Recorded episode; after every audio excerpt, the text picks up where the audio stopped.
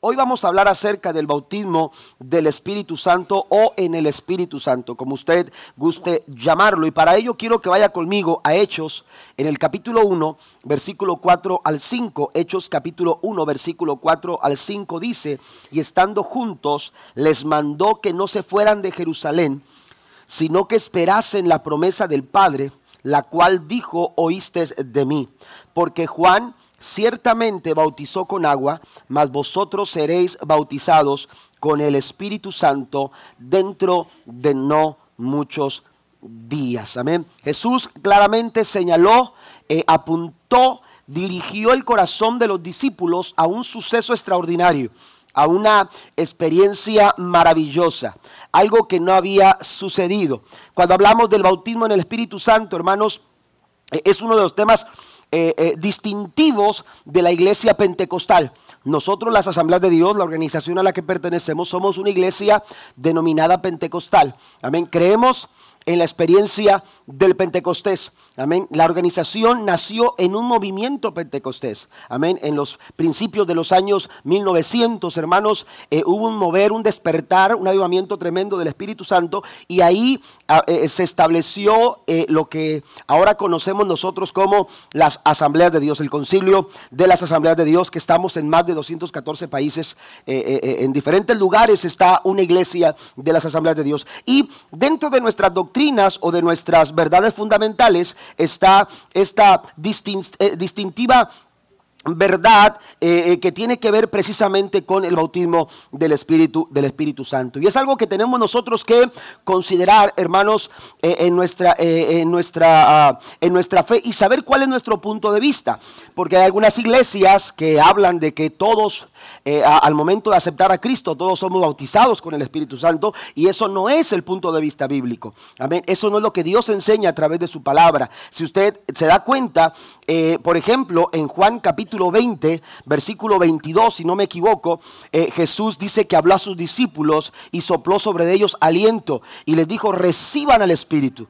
Amén. Pero no se estaba refiriendo a, lo que sucede con Hechos 2, capítulo 1, capítulo 2, versículo 1 al 4. No se está refiriendo al bautismo. Recuerde que cuando hablábamos acerca de quién es el Espíritu Santo, mencionábamos que, aleluya, que el Espíritu Santo es, está obrando directamente en la conversión del cristiano. Y, y es el Espíritu Santo quien redarguye el corazón del hombre quien redarguye nuestro corazón, eh, eh, el que nos hace sentir arrepentimiento. Es el Espíritu Santo el que está trabajando en nuestras vidas. Cuando Jesús habla a sus discípulos y sopla aliento sobre de ellos y les dice reciban al Espíritu, les está hablando precisamente de esa obra. Amén. Les está hablando de esa obra. Pero Jesús posteriormente en el libro de los Hechos, en el versículo 5, dice el Señor que van a ser bautizados con el Espíritu Santo dentro de no muchos días. ¿Por qué menciono esto? Porque si nosotros eh, pensamos que el Espíritu Santo lo recibimos o, que los discípulos habían, ¿para qué decirles esto cuando ya les había, les había dicho lo anterior? Amén. Entonces no es lo mismo. Amén. No es lo mismo. E, es el Espíritu Santo, sí. Amén. Pero no es el bautismo del Espíritu Santo. Es la obra del Espíritu Santo, sí pero no el momento del bautismo del Espíritu Santo. Amén. Porque más adelante Jesús les dice, van a ser bautizados dentro de no muchos días. Entonces, cuando se está refiriendo Jesús exclusivamente del bautismo, se está refiriendo a algo que todavía no pasaba. Amén. Algo que todavía no sucedía. No sé si me entiende lo que estoy diciendo. Amén. Pero tenemos que partir de esa realidad porque muchas, algunas iglesias eh, eh, pretenden o asumen, hermanos, el hecho de que el Espíritu Santo, eh, este, el bautismo del Espíritu Santo lo recibimos cuando, este, cuando aceptamos a Jesús. Y son dos cosas diferentes, amén. son dos cosas distintas. Ahora vamos más adelante, vamos a hablar un poquito acerca de esto. Pero es importante mencionar, hermanos, que como iglesia creemos que la experiencia pentecostal de aquellos en la iglesia primitiva permanece válida para nosotros hasta el día, hasta el día de hoy. ¿Cómo lee la verdad fundamental acerca del bautismo del Espíritu Santo en las asambleas de Dios? Quiero que lo vea conmigo, ahí en sus notas usted lo tiene.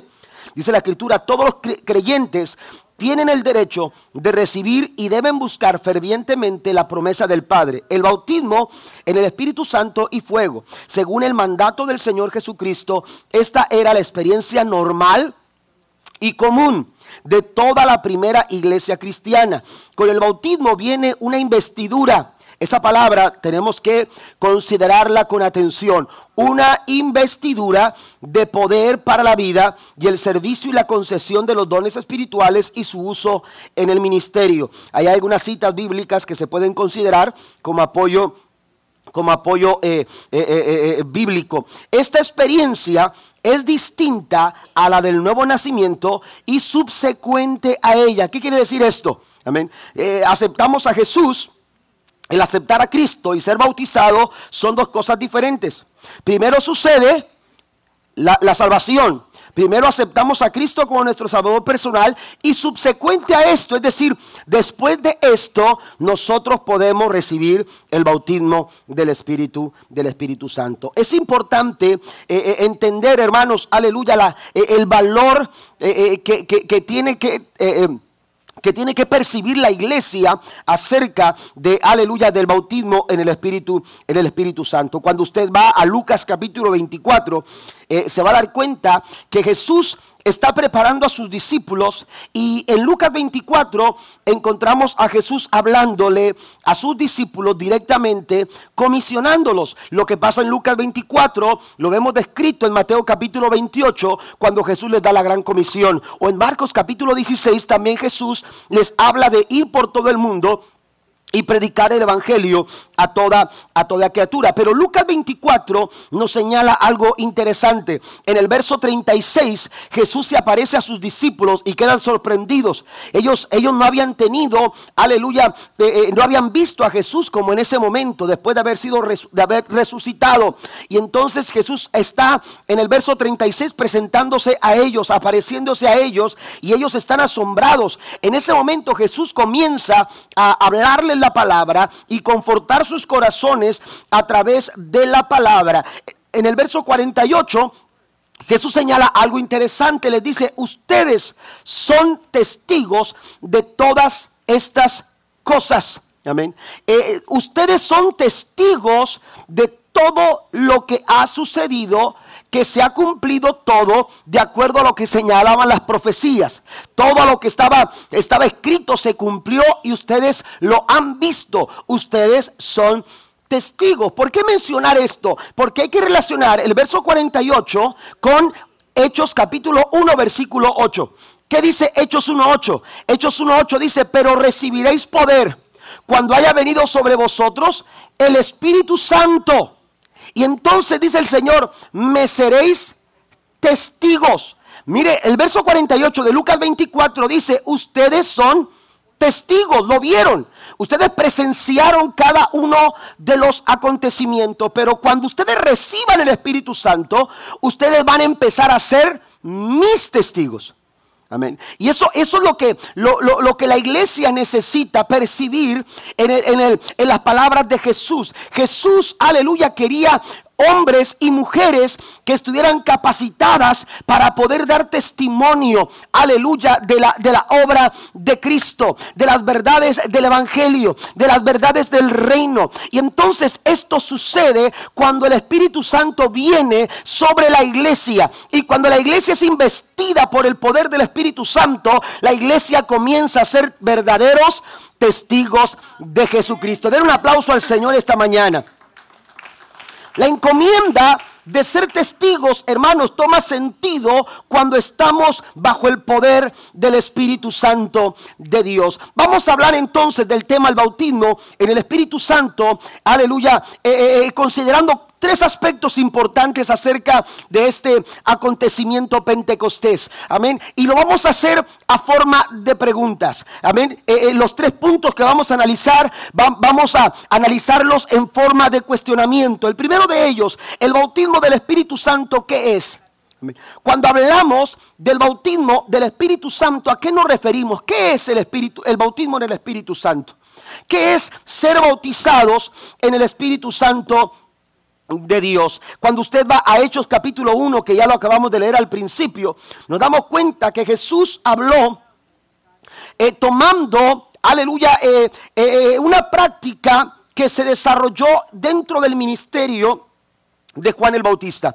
Y no solamente eh, eh, eh, la práctica en sí, sino las palabras del mismo Juan el Bautista. Porque cuando Juan el Bautista desarrolló su ministerio, aleluya, él, pudo captar que la atención de las personas estaban hacia él. Y muchas personas se acercaban a Juan el Bautista y algunos llegaron a pensar que Juan el Bautista era el Mesías que Dios había prometido enviar. Sin embargo, Juan les dijo, no se equivoquen, no soy yo Amén. Yo solamente soy una voz que clama en el desierto. Yo solamente soy quien anuncia y prepara el camino para alguien mucho más grande que yo. Pero Juan el Bautista menciona lo siguiente, menciona su práctica. Y entonces dice, yo a la verdad los bautizo en agua. Amén. Para el arrepentimiento. Juan el Bautista, su ministerio se caracterizaba, hermanos, precisamente por esa práctica. Una práctica, aleluya, donde las personas que querían tener un acercamiento con el Señor y se arrepentían de sus pecados y querían cambiar su vida y tomar una vida comprometida con, Dios, hermanos, eh, Juan el Bautista los llevaba a una práctica, aleluya, donde eran bautizadas esas personas. Y, la gente lo hacía. Y, y había una fila esperando para ser bautizada por Juan. El mismo Jesús Jesús llegó a ser bautizado por Juan el Bautista. Sin embargo, Juan el Bautista considera eh, eh, importante mencionarle a estas personas, aleluya, eh, tomar el enfoque principal y le dice, miren, yo a ustedes los bautizo en agua, pero viene detrás de mí uno que los va a bautizar en Espíritu Santo y fuego. Amén. Esto es algo importante. ¿Por qué? Porque, aleluya, el mismo Juan el Bautista estaba anunciando un suceso mayor, un suceso eh, que iba a, sorprender a, todo, a todas las personas, que iba eh, a manifestarse eh, en un tiempo determinado, en el tiempo que habría de cumplirse las profecías del Señor. Y les dice, hay algo mayor que lo que ustedes están viendo ahora aquí. ustedes me deben bautizar y eso es sorprendente para muchos. Y esto quizás le llama la atención a mucha gente. Aleluya, pero hay algo mayor que va a suceder en los postreros días. Viene uno detrás de mí que los va a bautizar en Espíritu Santo y fuego.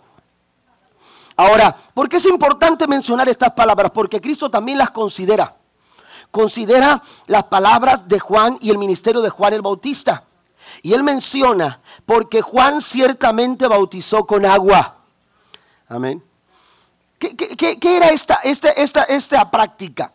¿Sabe que esta práctica algunos consideran que Juan el Bautista la tomó de las prácticas judías?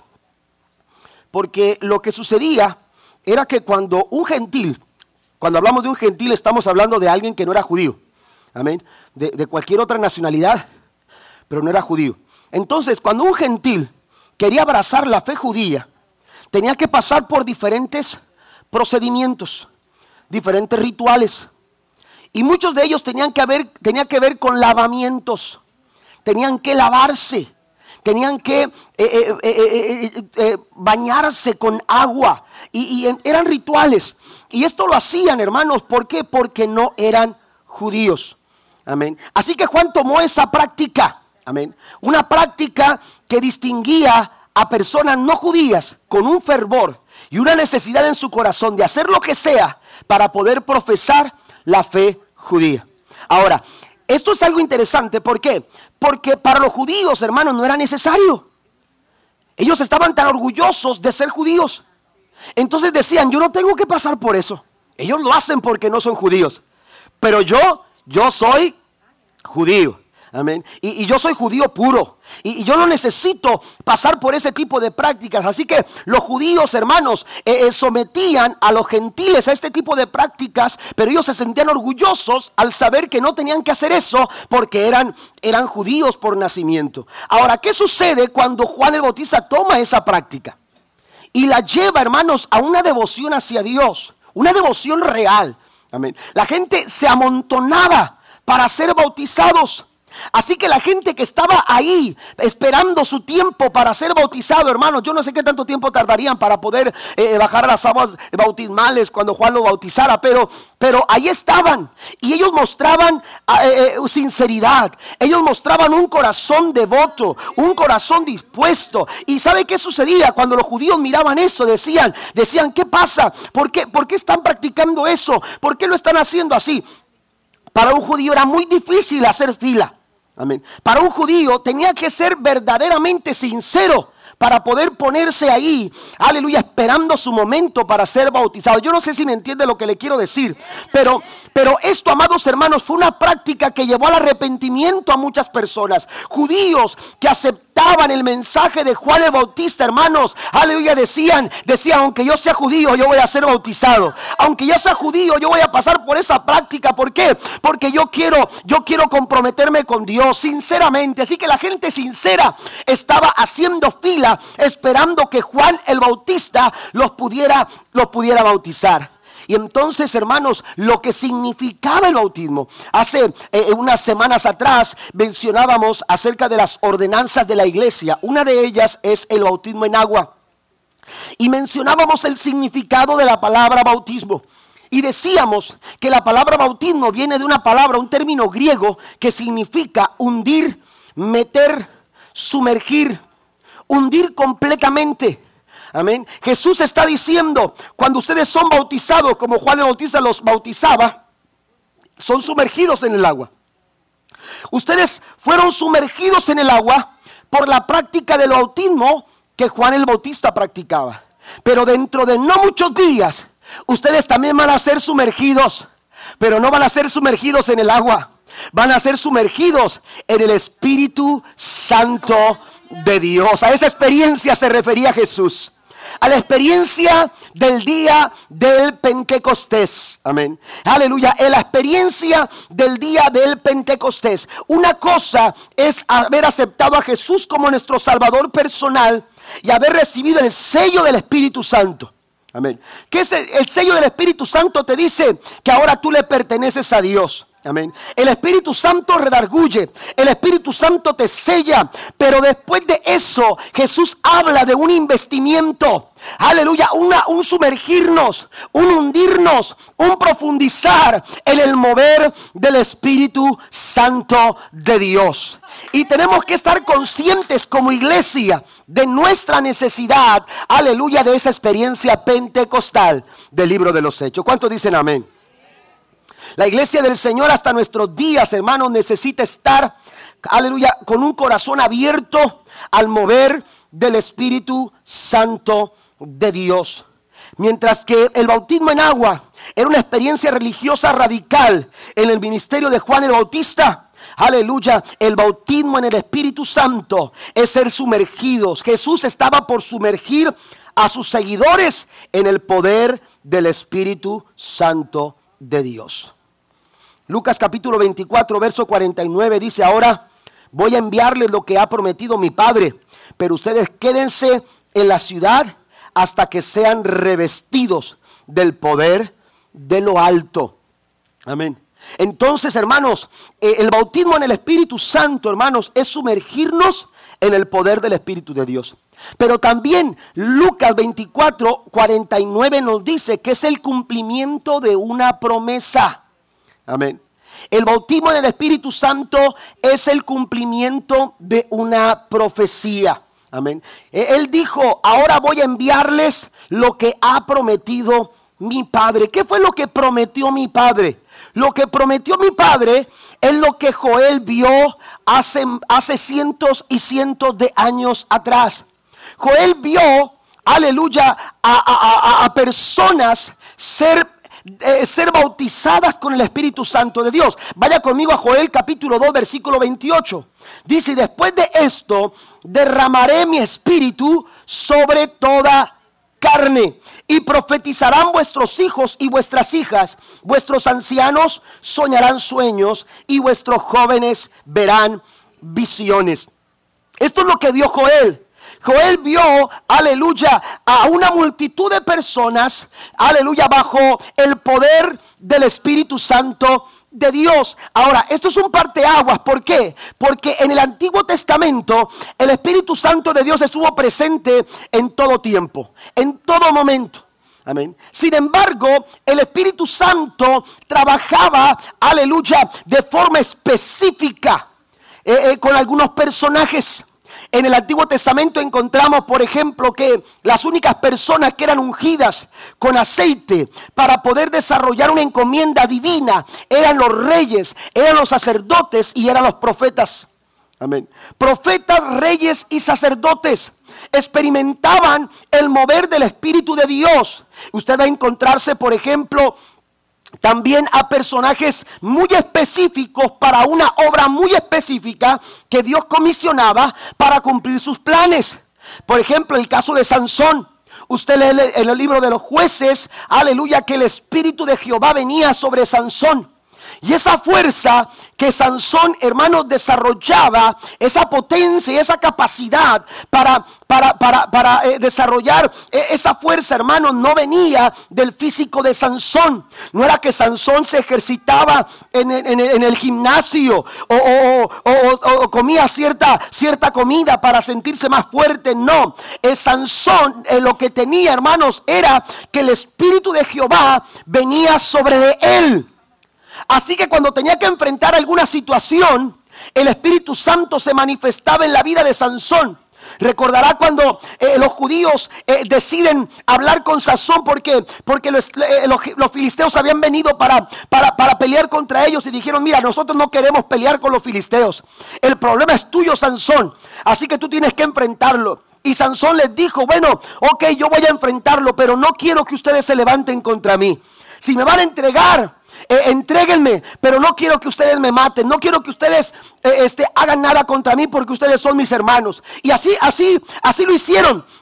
Y la Biblia dice que cuando Sansón, hermanos, iba, a ser entregado, que los, los judíos lo traían para entregarlo, aleluya, los filisteos, que eran miles de personas del ejército que habían venido para matar a Sansón. Dice la Biblia que cuando vieron que Sansón venía atado con cuerdas nuevas, y cuando lo vieron, dijeron, esta es nuestra oportunidad. Y corrieron, hermanos, para matar a Sansón. Y cuando venían corriendo, la Biblia dice textualmente, el Espíritu de Jehová vino sobre Sansón y las cuerdas se quemaron. Se rompieron las cuerdas y Sansón se levantó. Tomando una quijada de asno, dice la Biblia, mató, mató a mil hombres. Porque el Espíritu de Jehová estaba sobre él. De forma específica, para momentos específicos. Así que lo que, lo que Joel está hablando es algo diferente. Lo que Joel está mencionando en el capítulo 2, verso 28 es algo que nunca había pasado. Amén. Porque el Espíritu de Jehová estaba eh, eh, manifestándose en forma específica en diferentes momentos específicos, nunca, aleluya, derramándose de forma masiva. Pero aquí Joel está hablando de algo distinto que habrá de venir. Es lo que Cristo se estaba refiriendo. Van a ser bautizados en el Espíritu Santo dentro de no muchos días. Aleluya. Diez días antes Jesús estaba hablando del derramamiento del Espíritu Santo. Cientos de años antes, Joel estaba profetizando. Viene un momento cuando el Espíritu de Jehová, cuando el Espíritu de Dios no estará solamente sobre reyes, no estará solamente sobre sacerdotes, no estará solamente sobre profetas, estará sobre toda carne niños, hombres, jóvenes, mujeres. Sobre de ellos se derramará el Espíritu de Jehová. Y vuestras hijas y vuestros hijos, dice, profetizarán. Vuestros ancianos soñarán sueños y vuestros jóvenes verán visiones. Den un aplauso al Señor en esta mañana. Esta promesa se cumple en Hechos capítulo 2, versículo 1 al 4. Y el día del Pentecostés, todos los creyentes estaban reunidos en un mismo lugar. De repente se oyó un ruido desde el cielo parecido al estruendo de un viento fuerte e impetuoso que llenó la casa donde estaban sentados. Luego algo parecido a unas llamas o lenguas de fuego aparecieron y se posaron sobre cada uno de ellos y todos los presentes fueron llenos del Espíritu Santo y comenzaron a hablar en otras lenguas conforme el Espíritu Santo les daba esa capacidad. Esa promesa, amados hermanos, ese, ese, ese, ese hundir completamente en el Espíritu Santo de Dios es para nuestros días también. Eso también usted y yo lo podemos experimentar. ¿Cuántos dicen amén? Eso también usted y yo podemos, podemos vivirlo. Aleluya, porque el Señor quiere también compartirlo con nosotros. Este suceso no quedó para el libro de los hechos exclusivamente. No fue un suceso, aleluya, para, para la iglesia primitiva eh, eh, en particular. Esto, amados hermanos, es un suceso, aleluya, que ha caminado con la iglesia. Es una experiencia que ha estado, aleluya, eh, porque Jesús cuando habló acerca del Espíritu Santo, si usted va a Juan capítulo 14, versículo 16 en adelante, dice, voy a rogar al Padre por otro consolador, alguien que venga para estar con ustedes. Y luego dice en el versículo 17, aleluya, el Espíritu de Dios el cual el mundo no conoce. No puede ver porque no lo conoce. Pero después dice, ustedes, ustedes sí lo conocen. ¿Por qué? Porque ha estado con ustedes. Pero después dice, estará en ustedes. Eso es el bautismo en el Espíritu Santo. Fíjese la diferencia. Está con ustedes, pero va a estar en ustedes. Eso es la diferencia. El Espíritu Santo opera en la, conversión, está con nosotros, pero el Espíritu Santo nos bautiza para estar en nosotros. Den un aplauso al Señor. Esa promesa es para usted. Dice el Señor en Hechos 2.39, esta promesa es para ustedes, para sus hijos y para los que están lejos, es decir, para todos los que han sido llamados por el Señor nuestro Dios. Mientras Dios siga llamando a personas al arrepentimiento, Él también querrá derramar sobre de ellos de su Espíritu Santo. Número dos, número dos, la, la segunda pregunta, hermanos, a responder es cuáles son sus características. ¿Cuáles son las características del bautismo en el Espíritu Santo? Amén. En esta experiencia pentecostés, hermanos, que se nos narra en el libro de los Hechos, se hace evidente algunas características que es importante que nosotros conozcamos. Amén. Y hay algo que vamos a hablar como eh, evidencia de que hemos sido bautizados con el Espíritu Santo de Dios. La evidencia de haber sido bautizados con el Espíritu Santo, anótelo por favor en esa primera, primera primer punto. Eh, la primera característica que yo quiero mencionar la presento como una evidencia y es la evidencia física inicial de que hemos sido bautizados con el Espíritu Santo. ¿Cuál es esa evidencia física inicial? Hablar en otras lenguas. Amén. Hablar en otras lenguas. Y, es importante mencionar esto, iglesia, y que lo sepamos. La iglesia pentecostés, nuestra iglesia, eh, eh, eh, nuestra iglesia, hermanos, entiende que una persona es bautizada en el Espíritu Santo cuando esta persona comienza a hablar en otras lenguas. Amén. Ahora, estas lenguas no las producimos nosotros. Estas lenguas no las aprendemos nosotros. Amén. No las dictamos nosotros. No es que tengamos, hermanos, una práctica donde nosotros aprendamos a hablar en lenguas. No. Hay lugares donde se enseña de esa forma, donde se les enseñan a hablar ciertas lenguas. Pero las lenguas eh, eh, eh, a las que nos referimos nosotros, las lenguas que aparecieron en el libro de los Hechos, donde, donde el, entrenamiento del Espíritu Santo, hermanos, no solamente en el día del Pentecostés, sino a lo largo de todo el libro de los Hechos, encontramos en diferentes sucesos, hermanos, históricos narrados en los Hechos, encontramos a la iglesia, a los grupos que buscaban la llenura del Espíritu Santo, el bautismo del Espíritu Santo, hablando en otras lenguas. Estas lenguas vienen del Espíritu. Dice, dice literal, dice textualmente el versículo 4 de Hechos 2, según el Espíritu les daba que hablasen. Amén. Eh, eh, nosotros entendemos que una persona es bautizada cuando esa persona comienza a hablar en otras lenguas de parte del Espíritu. Hay personas que de pronto se han acercado conmigo y me dicen, pastor, fui a tal parte y, recibí el Espíritu Santo y me bautizó el Espíritu Santo. Y, me dijeron que, ya había sido bautizado con el Espíritu Santo. Y le dije, ¿y usted cómo sabe que fue bautizado con el Espíritu Santo? Y me dice, es que caí. Oraron por mí, cuando estaban orando me caí. Amén. Bueno, hay momentos en que el Espíritu Santo te toca y caes. Yo lo he visto. Yo, yo, yo lo he presenciado. Yo he pasado también por eso. Pero eso no quiere decir que he sido bautizado con el Espíritu Santo. Amén. Es que, es que pasó esto, pasó aquello y empezamos a enumerar ciertas cosas que bien pudieran ser manifestaciones del Espíritu Santo, pero la evidencia física inicial que da testimonio de que hemos sido bautizados con el Espíritu Santo es el hablar en otras lenguas. Esa persona puede hablar única vez, esa única vez en lenguas y ya no volver a hablar. ¿Por qué? Porque también hay una diferencia entre evidencia de, haber sido bautizados y también lo que conocemos nosotros, que más adelante eh, eh, eh, lo, vemos en las cartas de Pablo, cuando Pablo habla acerca de los dones espirituales, 1 Corintios capítulo 12, amén, Romanos 12 también, nos encontramos, hermanos, que hay un don de hablar en lenguas, amén. Y ese don es el don más común, es el don que más se desarrolla dentro de la iglesia. Pero una persona puede hablar lenguas una vez y no volver a hablar. Amén. No porque no haya sido bautizado. Amén. Sino porque solamente apareció el, el, hablar en lenguas como una evidencia.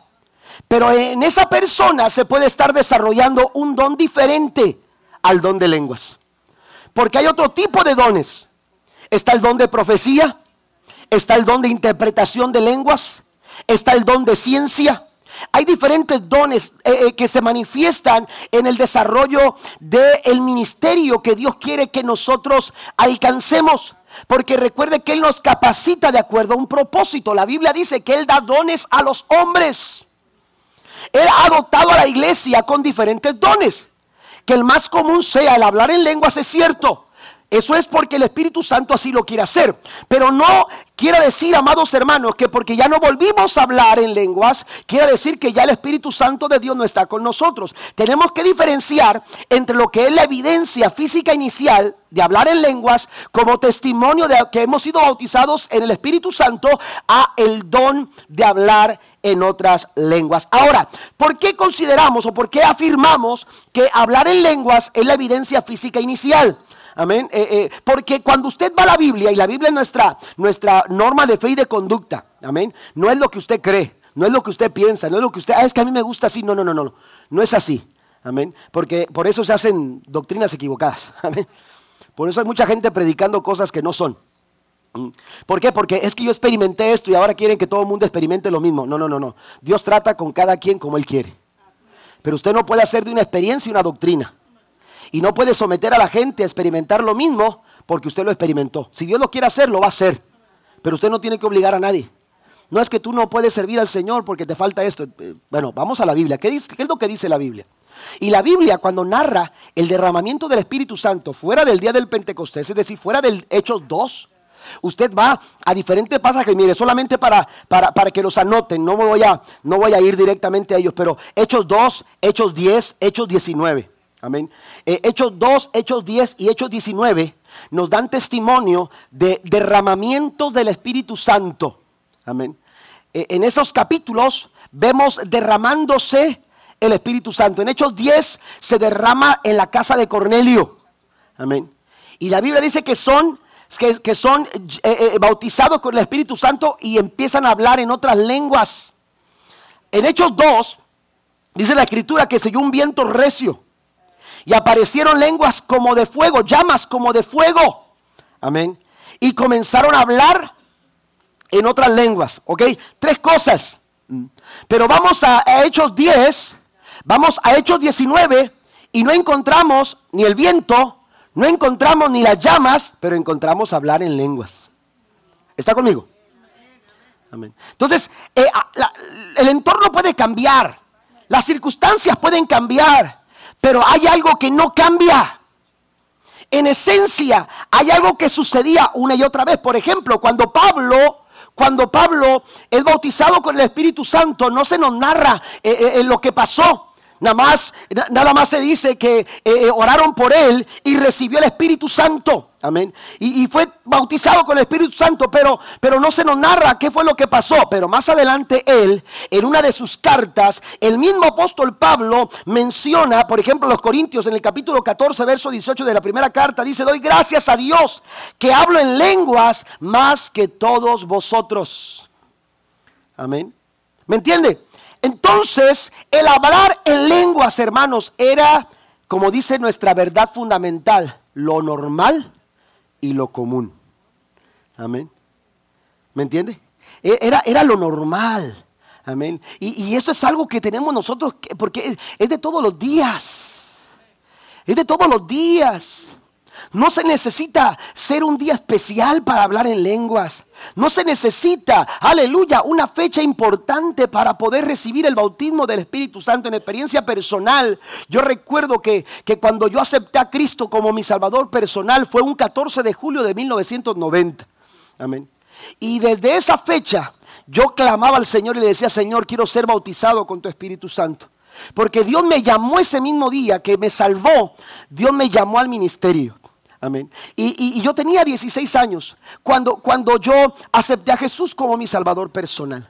Pero no fue hasta un 7 de junio de 1991 en un culto de oración Amén. Después de llegar de mis prácticas eh, eh, profesionales, amén, llegué, aleluya, eh, a, la iglesia, de haber estado en mañana en la escuela y luego después ido a, hacer esas prácticas, llegué a la iglesia porque teníamos la oración ese día, era un viernes y teníamos que orar. Yo recuerdo que cuando había campaña yo decía, ah, Dios me va a bautizar. Y, y entonces ayunaba y entonces hacía muchas cosas porque yo decía, apenas va a comenzar la campaña, Dios me va a bautizar y pasaba la campaña y no no sucedía. Y no sucedía. Y no sucedía porque Dios tiene sus tiempos. Dios tiene sus momentos. Y en el día menos pensado, cuando yo menos, yo estaba cansado. Llegué cansado. Yo recuerdo que llegué directamente a, un rincón de la iglesia. Eh, uno de los escalones que accedía a la plataforma. Ahí me hinqué porque ya, ya la plataforma estaba, el, altar estaba lleno. Me fui a hincar a ese, a ese rincón. Y mientras estaba ahí, yo experimenté algo distinto en mi vida. Completamente distinto diferente a lo que yo había vivido antes y empecé a escuchar, aleluya, eh, eh, como mi, mi, voz empezó a, hablar cosas diferentes y, en ese momento yo sentí un gozo tremendo que empecé a soltar mi lengua, empecé a soltar mi voz, yo fui derramado, Dios se derramó con su Espíritu Santo sobre mi vida. Un suceso maravilloso. Pero esa experiencia, amados hermanos, es de todos los días. Por eso dice la Biblia, dice que, dice que hablaron en otras lenguas dice, y se fueron llenos del Espíritu Santo. Es de todos, de todos los días.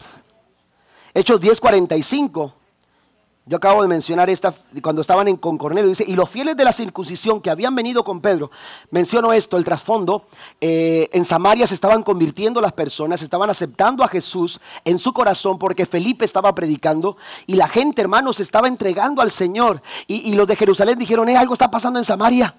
Dicen que los samaritanos se están convirtiendo. ¿Qué está pasando?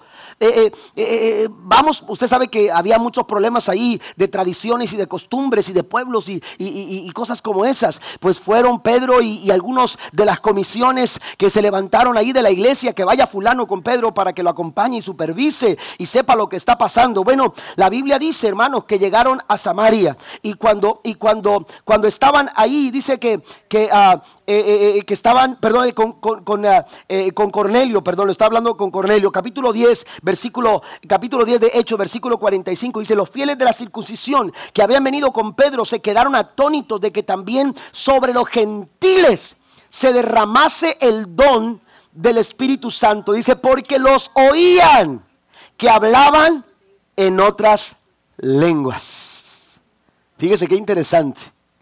Aún los gentiles sobre de ellos estaba derramando el Espíritu Santo y se hacía evidente esta, esta característica, la evidencia física inicial, amén, de hablar en otras lenguas. Después usted también puede leer Hechos capítulo 19, donde también, hermanos, la misma manifestación se hace presente. Amén. Poder para testificar es la segunda característica.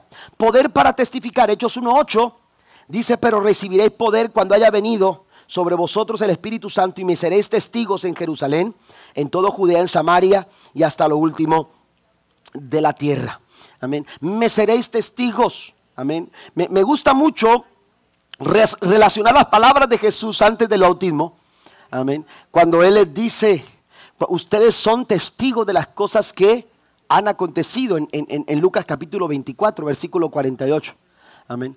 Pero después aquí en, la, eh, eh, en Hechos 1.8 Jesús mismo les dice, ustedes van a ser mis testigos. Amén. Ustedes van a ser mis testigos, van a testiguar. Amén. Eh, lo que Dios ha hecho con ustedes. Aquí hay un detalle interesante que quiero señalar en Hechos capítulo 2, versículo 11. Usted se da cuenta que había gente de todas partes. Por lo menos 14 provincias diferentes estaban ahí presentes, viendo lo que estaba pasando en el día del Pentecostés. Pero lo impresionante de todo esto es que en el verso 11, Hechos 2, les oímos hablar en nuestras lenguas. Ok, eso, usted se mete a un curso de inglés y aprende inglés. Bueno, los que tienen la facilidad de hacerlo, ¿va? Algunos por más que estudiemos. Amén. ¿Me entiende? Pero, pero, oiga, usted puede hablar otro idioma. Usted puede aprender a hablar otro idioma. Pero mire lo interesante de esto, es que esta gente era gente que no era culta, que no era educada. Era gente, hermanos, que quizás no había salido de esa área. Amén. Todo lo que conocían era su idioma. Todo lo que conocían eran sus costumbres. Todo lo que conocían eran sus tradiciones. Sin embargo, en este momento, cuando el Espíritu Santo viene sobre de ellos, dice la Biblia que comenzaron a hablar en otras lenguas y la gente que venía de otras partes les escuchaban. Pero lo que les impresionaba no era que hablaban en otras lenguas, sino que hablaban las maravillas de Dios. Aleluya, esto, es, esto marca la diferencia. Esto, hermanos, concuerda perfectamente con lo que Cristo les dijo en, Hechos capítulo 1, versículo 8. Porque un verdadero testigo, aleluya, no habla de sí mismo. Un verdadero testigo, amados hermanos, no testigua para sí mismo. Aleluya. El testimonio no tiene que ver contigo. El testimonio no tiene que ver con lo que tú piensas, con lo que tú sientes. La iglesia, amados hermanos, si quieres ser un verdadero testigo de Cristo, tiene que empezar a hablar no lo que quiere, tiene que empezar a hablar lo que el Espíritu Santo de Dios quiere que hable a través de ella. Den un aplauso al Señor. Eso es lo que tenemos que hablar. Tenemos que hablar lo que el Espíritu Santo quiere hablar a través de nosotros. La Biblia dice, hablando el Señor Jesucristo, así alumbre vuestra luz delante de los hombres, para que vean vuestras buenas obras y entonces glorifiquen a vuestro Padre que está en los cielos. Cuando lo que haces le da gloria a, tu persona y no le está dando la gloria a Dios, no está siendo testigo de Cristo. No está siendo testigo de Cristo. Pero cuando somos bautizados por el Espíritu Santo, hermanos, una característica es que tenemos poder para testificar. Tenemos también eficacia en el servicio. Voy un poquito más, más adelante. Eficacia en el servicio. Otro rasgo distintivo predominante, hermanos, en esta promesa es el poder para servir. Mire lo que dice la escritura cuando habla el Señor Jesucristo eh, en, referencia, amados hermanos, a, a, lo que había de suceder, Jesús les dice en el capítulo 24, versículo 49 de Lucas, les dice, van a ser investidos del poder de lo alto. Por eso no tienen que salir de Jerusalén, tienen que quedarse ahí hasta que no hayan experimentado el mover del Espíritu Santo de Dios sobre su vida. ¿Por qué? Porque se les va a investir la palabra investir, hermanos, tiene un significado muy especial, porque la palabra investir significa otorgar o conferir a alguien un cargo o una autoridad. Amén. Fíjese bien, el Espíritu Santo va a venir sobre ustedes con poder y entonces van a ser investidos. Ustedes, mire, les acababa de entregar la gran comisión. Les acababa de decir, van a ir por todo el mundo y predicar a toda criatura. Van a hablar de este evangelio. Amén. Pero ¿con qué autoridad lo vamos a hacer? Amén. Eh, ¿Bajo qué circunstancias si, si, si predicar no es fácil? Bueno, lo podemos hacer en Jerusalén. Hay problemas. Porque hay líderes religiosos que no aceptan nuestro mensaje. ¿Qué vamos a hacer? Si vamos a, Judea. Amén. Si nos extendemos a Samaria. Y ahora tratar de ir hasta lo último de la tierra. Bueno, ¿de qué se trata esto? ¿Cómo lo vamos a hacer? Esto parecía, hermanos, algo imposible de lograr. ¿Mm? Sin embargo, el Evangelio del Señor, hermanos, está predicando a nuestros días y está llegando a lugares donde nunca había llegado. Den un aplauso al Señor. ¿Por qué? Porque la iglesia ha recibido una investidura. La iglesia del Señor ha recibido una investidura. Y eso es algo maravilloso. Amén. Dios a través de su Espíritu Santo le ha conferido a sus hijos, le ha conferido a la iglesia, aleluya, para llegar eh, a diferentes lugares y compartir con autoridad, compartir con valor, compartir con sabiduría, compartir, amados hermanos, con confianza, aleluya, las verdades del Evangelio del reino de Dios. Mire, la iglesia estaba creciendo en Jerusalén. Usted lo puede constatar en, el libro de los Hechos, después del capítulo 2. Hermanos, hubo un crecimiento explosivo. Pero cuando la gente, hermanos, estaba, estaba en Jerusalén, oiga, la iglesia estaba en todo su apogeo. Amén. Y entonces, aleluya, tuvo que venir una persecución. ¿Por qué? Porque la iglesia no salía de sus cuatro paredes. ¿Me entiende? Eh, la iglesia no se extendía más allá de Jerusalén. La gran comisión era extenderse. Y entonces, hermanos, empieza una persecución y empiezan a salir los líderes. Amén. Y empiezan a salir las personas. Tuvieron que salir. Tuvieron que abandonar Jerusalén. Pero la Biblia dice, no sé si es el capítulo 19 del libro de los Hechos, pero dice que a donde llegaban, predicaban el Evangelio. Porque había una investidura. Amén. No importa que estés en en China. Amén. Nosotros estuvimos en Cuba y no alcanzamos visas religiosas. Amén. Entonces íbamos, íbamos varios pastores y mi esposa y yo y el hermano David Contreras no alcanzamos visas religiosas. Amén. Y entonces este, dijimos, bueno, como quiera vamos. Y, este, y fuimos, ¿verdad? Y entonces este, el pastor Daniel Torres, ustedes lo conocen, de hecho va a estar aquí unos días en, en el mes de agosto, pero pero este, ah, Daniel, que ha sido amigo de más de 20 años este, de nosotros, eh, eh, eh, nos dijo, era la primera vez que íbamos para allá, y entonces nos dijo, nos dijo, ¿saben qué? Dijo, ustedes no van a predicar, van a testificar. Así nos dijo. Usted, y yo dije, bueno, pero ¿cómo le hacemos? Porque, ¿cómo, cómo, porque uno, sabe que es diferente. Amén. El sistema, el gobierno allá, bueno, ahora hay más libertades, pero en aquel tiempo todavía había ciertas, ciertos problemas para eso de, predicar con la libertad, ¿verdad? Y entonces nos dijo, mira, vamos a hacerle así. Te vamos a presentar al hermano Octavio, viene a testificarnos desde Edimburgo, Texas. Y mientras tú testificas, tú predicas. Yo no sé si usted le ha pasado, que usted termina hablando con una persona y termina predicándole. Amén. Usted comienza a hablar de cómo fue tu día y termina diciéndole acepta a Cristo como tu Salvador personal. ¿Mm? Usted le dice a una persona, aleluya, eh, eh, ciertas cosas y termina usted conduciéndola, invitándola a la iglesia. ¿Por qué? Porque hay una investidura, porque hay una investidura. La iglesia ha sido llamada a predicar el Evangelio. La iglesia ha sido llamada a compartir las buenas nuevas. La iglesia ha sido llamada a sanar a los enfermos, no por el poder de la iglesia, sino por el poder del Espíritu Santo de Dios. Tenemos que hablarle a las personas que Cristo sana, que Cristo salva, que Cristo viene, que Cristo bautiza. Tenemos que hablarle a las personas porque a eso hemos sido llamados. La iglesia tiene una, investidura y cuando somos guiados por el Espíritu Santo de Dios, la Biblia dice que Él nos guiará a toda verdad y a toda justicia. Porque esa, esa investidura, hermano, tiene que ver con, aleluya, conferir y otorgar. Amén. La iglesia, hermanos, está aquí con un propósito. ¿Mm? El gobierno no puede hacer lo que la iglesia tiene que hacer. El gobierno no puede hacer, hermano, lo que usted como iglesia tiene que hacer en su vecindario. Amén. Lo que usted tiene que hacer en su familia, lo que usted tiene que hacer en su ciudad. El gobierno no tiene esta capacidad porque es a la iglesia a la que Dios le ha dado una investidura espiritual, poder de lo alto para ser testigos y para poder servir a Dios con eficacia. Den un aplauso al Señor.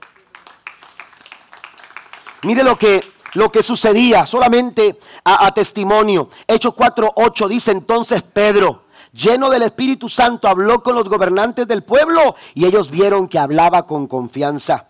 Hechos 4:31 dice, después que oraron, el lugar donde estaban reunidos tembló y todos fueron llenos del Espíritu Santo y hablaban la palabra de Dios con valor. En Hechos 6, Esteban estaba lleno del Espíritu Santo y fe y los judíos no podían, dice, dice, no podían resistir la sabiduría con la que hablaba Esteban. Y así usted puede ir escalando en el libro de los hechos y se va a dar cuenta, hermano, que el Espíritu Santo de Dios capacitaba a la iglesia para hacer la obra y el servicio cristiano. Pero me gusta lo que dice el apóstol Pablo en Efesios capítulo 3, versículo 16, 19 y 20. Pido en oración que de su glorioso e inagotable recursos, a usted se le acaban los recursos fácilmente, a mí se me acaban los recursos, hermano, fácilmente, pero Dios nunca se le agotan los recursos. Amén. Y dice que de sus gloriosos, inagotable recursos los fortalezca con poder en su ser interior por medio de su espíritu. En el verso 19 dice, es mi deseo que experimenten el amor de Cristo, aun cuando es demasiado grande para comprenderlo todo. Entonces serán completos con toda la plenitud de la vida y el poder que proviene de Dios. Y ahora que toda la gloria sea para Dios, quien puede lograr mucho más de lo que pudiéramos pedir o incluso imaginar mediante su gran poder que actúa en nosotros. Esta es la investidura de la que Cristo, a la que Cristo se refirió. Y por último, hermanos, en este punto número dos, la, la, última característica es una profundidad en la adoración. Amén. Y cuando hablamos de adoración, hablamos de un estilo de vida. Amén. Cuando hablamos de adoración, estamos hablando de una forma de vida. La iglesia primitiva, hermanos, desarrolló una profunda adoración a Dios en todas las áreas de su vida en todas las áreas de su vida, en el departamento de evangelismo, de misiones, eh, en el departamento de niños, con los matrimonios, con las familias, en sus cultos. Amén. Eh, en las diferentes prácticas, en los diferentes ministerios, hermanos, se reflejaba una profunda adoración de parte de la iglesia al Señor. Eran 120 personas aquellas que estaban en un aposento alto, esperando la promesa del Padre. Pero después de eso, amados hermanos, hubo una explosión. Tres mil personas en el primer mensaje que predicó Pedro. En su segundo mensaje vinieron cinco mil personas. Y aquello, hermanos, empezó, aleluya, a ser impresionante el mover de Dios en la iglesia de Jerusalén. Pero lo más impresionante no era la cantidad de personas que se convertían. Lo más impresionante, hermanos, era que a medida que iban avanzando, se iban profundizando en su adoración a Dios. Mire lo que dice la escritura en Hechos capítulo 2, versículo 42, 46 y 47. Y perseveraban en la doctrina de los apóstoles, en la comunión unos con otros, en el partimiento del pan y en las oraciones y perseverando unánimes cada día en el templo y partiendo el pan en las casas, comían juntos con alegría y sencillez de corazón, alabando a Dios y teniendo favor con todo el pueblo. Y el Señor añadía cada día a la iglesia los que habían de ser salvos. Den un aplauso al Señor. Mire, el hecho de que se añadían cada día, hermanos, el hecho de que se añadían cada día me parece una consecuencia de esta profundidad de adoración. Cuando tú desarrollas una profunda adoración al Señor, hermano, las consecuencias de esa profunda adoración a Dios, hermanos, te van a alcanzar. La iglesia necesita el mover del Espíritu Santo de Dios. Y a través de ese mover del Espíritu Santo de Dios, hermanos, el repartimiento de dones espirituales, de ministerios y de capacidades que el Espíritu Santo quiera derramar sobre nosotros, hermanos, aleluya, no nos va a llenar de orgullo, nos va a llenar de un mayor compromiso, de estar más profundos en nuestra adoración y búsqueda de Dios, porque entenderemos que no se trata de nosotros, se trata de Dios a través de su Espíritu Santo. Número tres, y ya con esto estoy concluyendo. Número tres, la tercera pregunta que hay que responder, ¿cómo se recibe? ¿Cómo recibimos el bautismo del Espíritu Santo? La Biblia, hermano, no nos da una fórmula. usted no va a encontrar en la Biblia los siguientes pasos a seguir para ser bautizado con el Espíritu Santo. No. Amén. Porque de entrada, la Biblia presenta el, el bautismo del Espíritu Santo como un don de Dios. ¿Y qué es un don? Un regalo. Un regalo no se exige, porque deja de ser regalo. Amén. ¿Me entiende? Deja de ser regalo. A nuestros hijos, de pronto ahora les, les, les encanta, ¿verdad?, eh, mandar señales. Señales. No sé cuántos de ustedes captan las señales de sus hijos, de lo que quieren. ¿Mm? Pero, pero hay veces que tú dices, ay, me gustaría esto para el niño, ah, pero no lo voy a usar porque no le va a gustar. Oye, e, e, el regalo se da. Yo no sé si ustedes han visto un video de un niño que, que, recibe una, ay, no recuerdo qué era, eh, él quería una tablet o algo así y recibe otra cosa, y, pero el niño hasta llora cuando, cuando habla el regalo y, gracias y gracias y gracias. Amén. Una caja de cereal, ándele. Sí, a lo mejor era otro video, yo no me acuerdo, ese me había acordado, pero ¿era Choco Crispy o era otro? pero bueno, eh, no recuerdo qué cosa era, pero, pero este, eh, eh, pero el niño viene emocionado porque el regalo, el regalo se da voluntariamente, no se exige. Mm.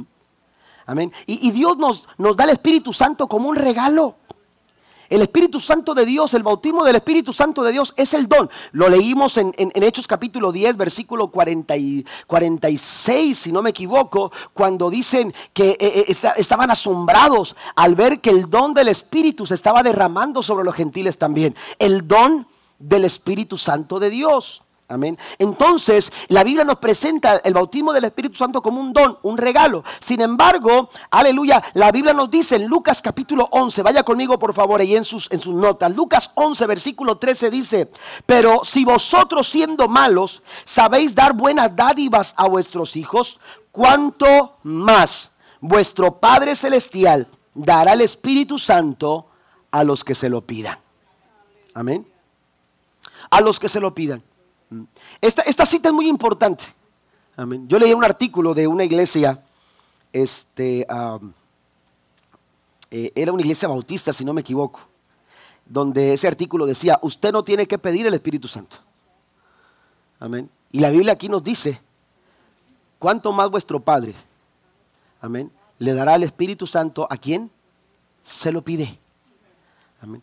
La Biblia no nos dice las formas, la, fórmula para recibir el bautismo del Espíritu Santo, pero usted va a la Biblia y usted se va a encontrar condiciones que podemos considerar para poder, hermanos, experimentar el bautismo del Espíritu Santo de Dios en nuestra vida. Y yo quiero mencionarlo, son seis cosas que quiero mencionarles aquí rápidamente. Primero, salvación.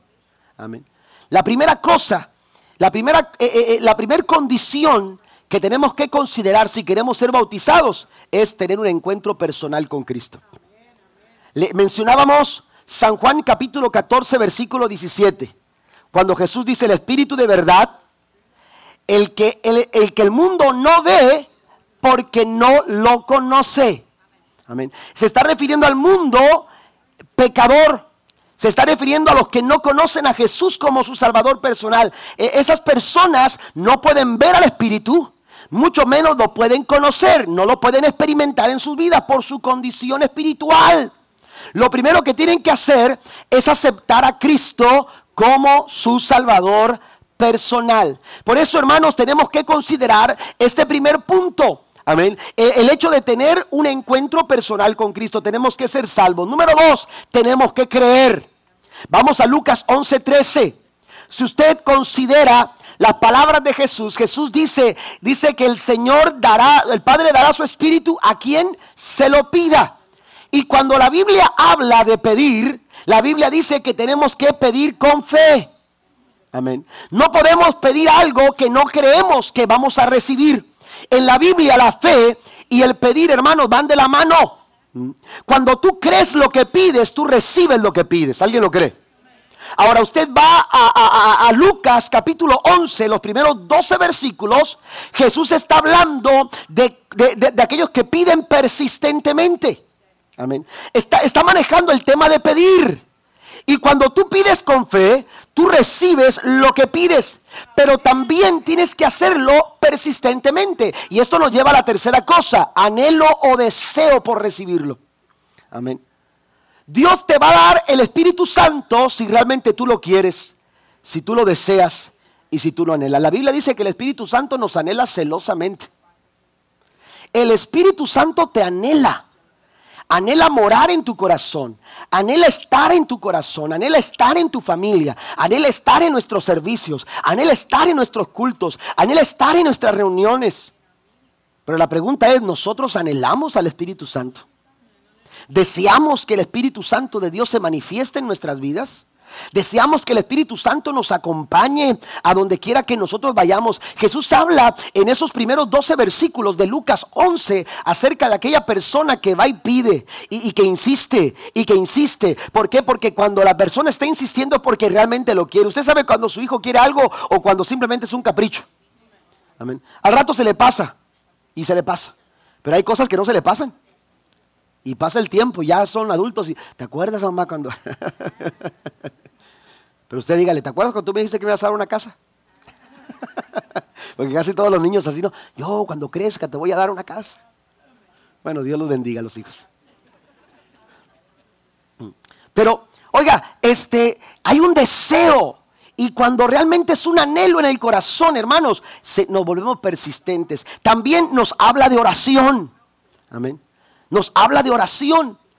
Además de salvación, también tenemos que considerar otras condiciones, la fe con que pedimos, el anhelo con lo que lo pedimos, el tiempo que nosotros dedicamos a orar. ¿Por qué es importante la oración, hermano? Porque mire, la oración a, veces solamente la, utilizamos para pedir eh, eh, eh, que se nos suplan los viles o pedir que recibamos un milagro. Y, estamos acostumbrados a pedir cosas materiales, pero hay cosas espirituales, hay cosas del espíritu que tienen que estar en nuestras oraciones. Esta gente oraba. Estos en el aposento alto estaban orando y lo hacían juntos. Y hermanos, era como una sola voz pidiendo la promesa del Padre, rogando la promesa del Padre, diciéndole, Señor, estamos listos. Eh, queremos experimentar tu poder, queremos experimentar tu mover. Y cuando estaban haciéndolo, dice la Biblia, hermanos, que de repente, eso es lo que sucede cuando oramos con fe. Cuando oramos con fe, hermanos, el momento menos indicado, de repente Dios hace lo que tú estás esperando que le haga. Dan un aplauso al Señor. Alabanza. La alabanza también es una buena condición. Cuando alabamos a Dios, hermanos, nuestro corazón se dispone, se enfoca. Yo he dicho esto, hermanos, que, que la alabanza y la adoración nos enfoca en Dios. Nos, nos, desenfocamos de cualquier otra cosa y nos enfocamos en Dios. Nos enfocamos en Dios. La alabanza tiene esa capacidad de, preparar nuestros corazones. Si usted va a Lucas capítulo 24, el verso 50, dice que cuando regresaron estaban alabando a Dios. Amén. Estaban alabando a Dios. La alabanza tiene que ser parte de nuestra búsqueda. La alabanza debe de ser parte, hermanos, aleluya, de nuestra, de, de, las condiciones que tenemos nosotros que preparar y que el Espíritu Santo de Dios, hermanos, aleluya, pueda moverse a través de la alabanza de su pueblo. Y por último, la expectación. Amén. Expectación. Hay que estar expectantes, hay que estar expectantes, hay que estar expectantes. Cuando tú tienes una expectación, Jesús les dijo a los discípulos, no salgan de Jerusalén hasta que no sean investidos del poder de lo alto. Amén. Manténganse con la expectativa. Manténganse con una buena expectativa. Y cuando ellos, amados hermanos, así lo hicieron, eh, eh, ellos recibieron la promesa del Padre alvia cumplida en el día del Pentecostés. Me gusta mucho el pasaje de, de Lucas 11, porque el pasaje de Lucas 11, hermanos, utiliza palabras como pedir, buscar, llamar y hacerlo con persistencia.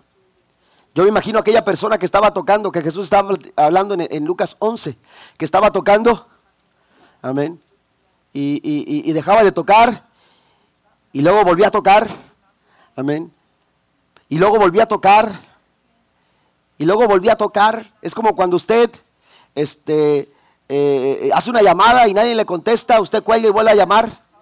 ¿A poco no? Amén. Y, cuelga y vuelve a llamar y vuelve a llamar. ¿Por qué? Porque usted piensa, eh, un minuto puede hacer la diferencia. Un segundo puede hacer la diferencia. Oye, si antes contestó, ¿por qué no te esperas un rato? ¿Por qué? Porque usted es persistente. Porque usted necesita que alguien le conteste.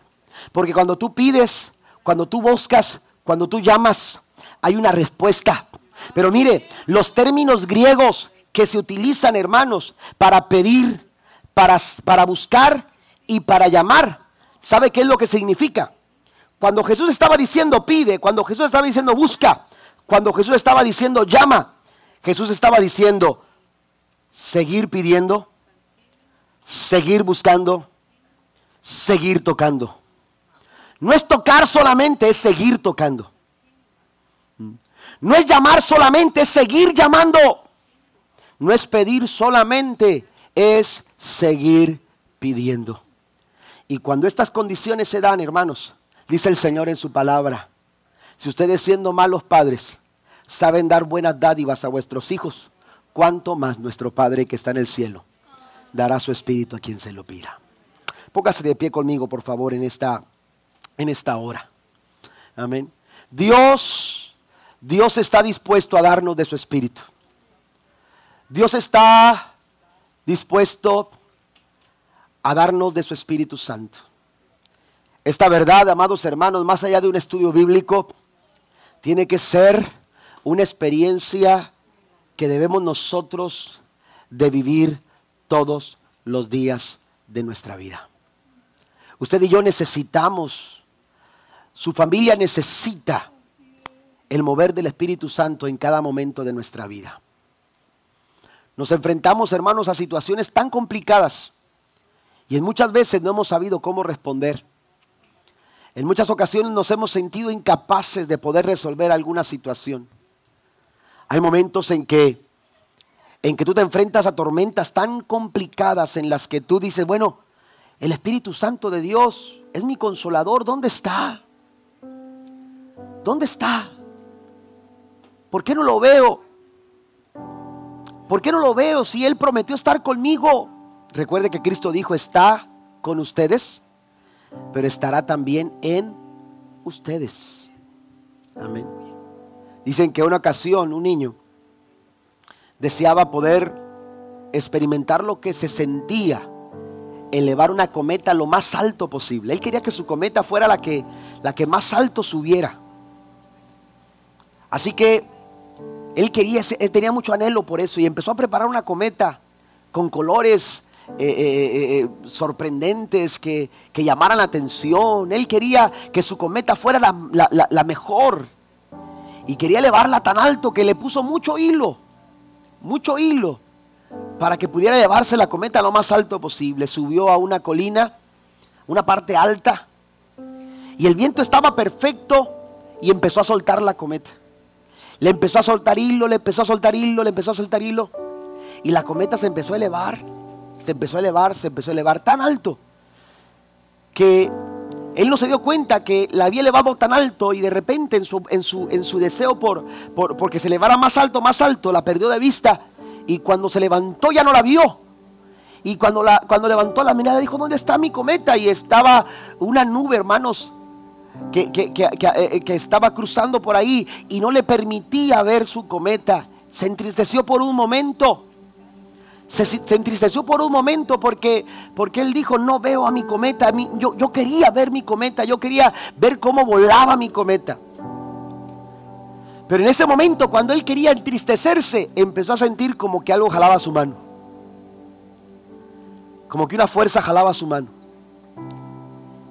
Y él, y él pudo percibir que era su cometa. Alguien se acercó y le dijo, oye niño, ¿qué estás haciendo? Le dijo, estoy elevando mi cometa. Y le dijo, pero ¿dónde está tu cometa que no se ve?